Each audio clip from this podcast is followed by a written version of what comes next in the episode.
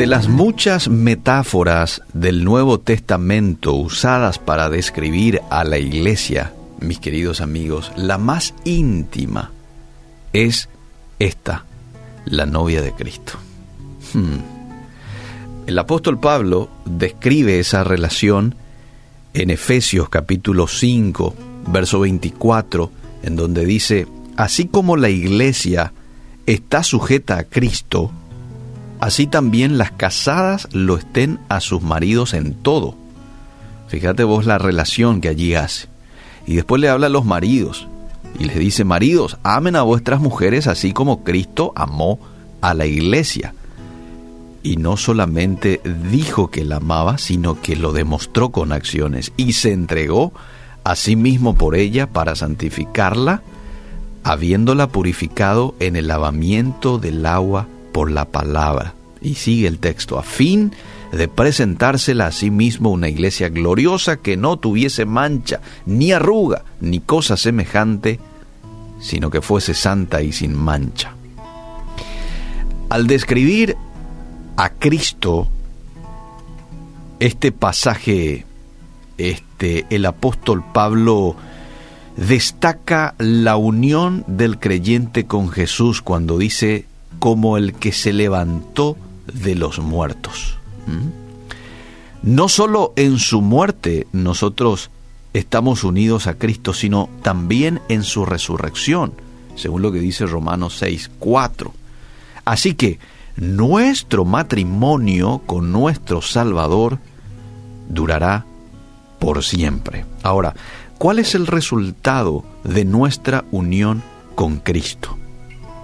Siempre que nosotros nos unamos a Cristo, va a haber un resultado, algo surge de esa unión, y es que llevemos fruto para Dios. La meta de vida de todo creyente debe de ser glorificar a Dios llevando fruto. No hay tal cosa como un cristiano que no dé fruto, porque el resultado inevitable de la salvación es una vida transformada. Claro, Jesús continúa ese proceso de transformación con nosotros a lo largo de nuestras vidas. Continuamente Él, como un jardinero, nos va podando, ¿verdad? Para que podamos dar más fruto para su gloria. Pero el fruto es un resultado, es una evidencia de que estamos unidos a Cristo. ¿Cuáles podrían ser esos frutos espirituales?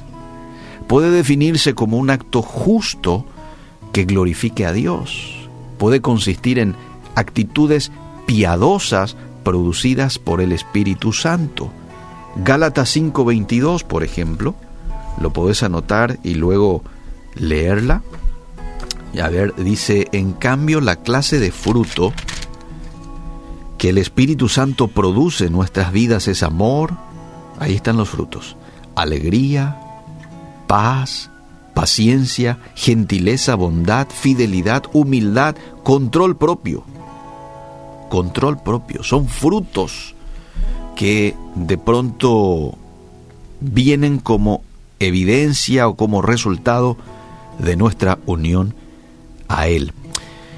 Otro fruto lo encontramos en Hebreos capítulo 13, verso 15, en donde el escritor de este libro nos invita a ofrecer continuamente sacrificio de alabanza a Dios. Es decir, alabar a Dios en todo tiempo. Eso también es un fruto que glorifica a Dios y que viene como resultado de nuestra unidad con Él llevar a otros a Cristo. Romanos 1.3, en ese pasaje, el apóstol Pablo les dice a los cristianos de Roma, estoy ansioso por irme junto a ustedes y predicarles las buenas noticias. Hmm. Este también es un fruto. Dar a los necesitados. Romanos 15, 26. Romanos 15, 26, ¿qué dice? Mm, me voy un poquito al pasaje. Pues les cuento le dice el apóstol Pablo a los creyentes de Roma, que los creyentes de Macedonia y Acaya con entusiasmo juntaron una ofrenda para los creyentes de Jerusalén que son pobres. Entonces, el ayudar a los necesitados también se puede definir como un fruto espiritual. Y después dice Filipenses, Filipenses capítulo 1, verso 11, hay otro fruto que encontramos allí. Filipenses 1, 11, que estén siempre llenos del fruto de la salvación, es decir, el carácter justo que Jesucristo produce en su vida, porque esto traerá mucha gloria y alabanza a Dios. Entonces, otro fruto de nuestra unión a Cristo es de que vivimos una vida justa, una vida en santidad. Entonces, esto lo quería citar porque de pronto nos sirve a nosotros para evaluarnos. ¿Estoy presentando esto en mi diario vivir? El fruto de las actitudes piadosas como las que nos cita Gálatas 5:22, amor, alegría, gozo, paz, paciencia, dominio propio. ¿Estoy alabando a Dios aún en medio de mis circunstancias? ¿Estoy llevando a otros a Cristo? Y aquí no necesariamente estemos hablando de una persona que hace un evangelismo con palabras. A veces podemos llevar a otros a Cristo con nuestro ejemplo. ¿Estoy ayudando a los necesitados? Sí, hermano, dirá alguien, pero yo también estoy necesitando, pero siempre vas a tener algo con que ayudar a alguien un poquito más necesitado que vos. Y el ayudar a los necesitados no se limita con algo material.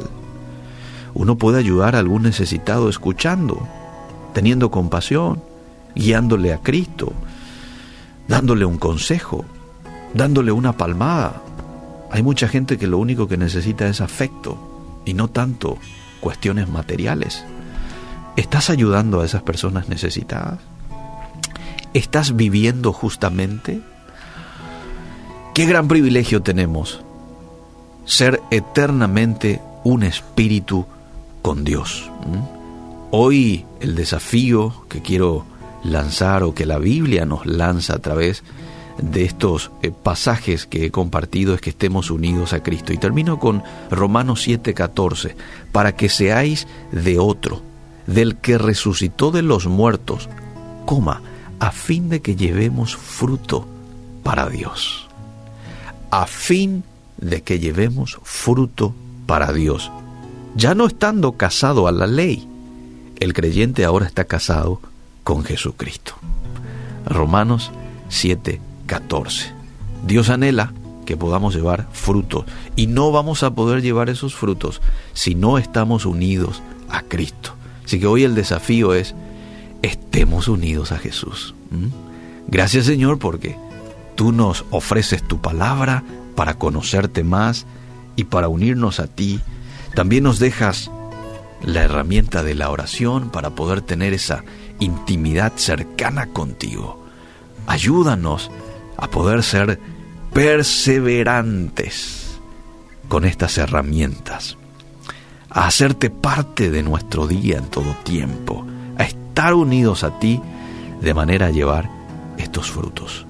En el nombre de Jesús yo te pido por cada oyente hoy que está allí luchando, que tú los ayudes y que nos puedas unir a ti. En el nombre de Jesús. Amén y amén.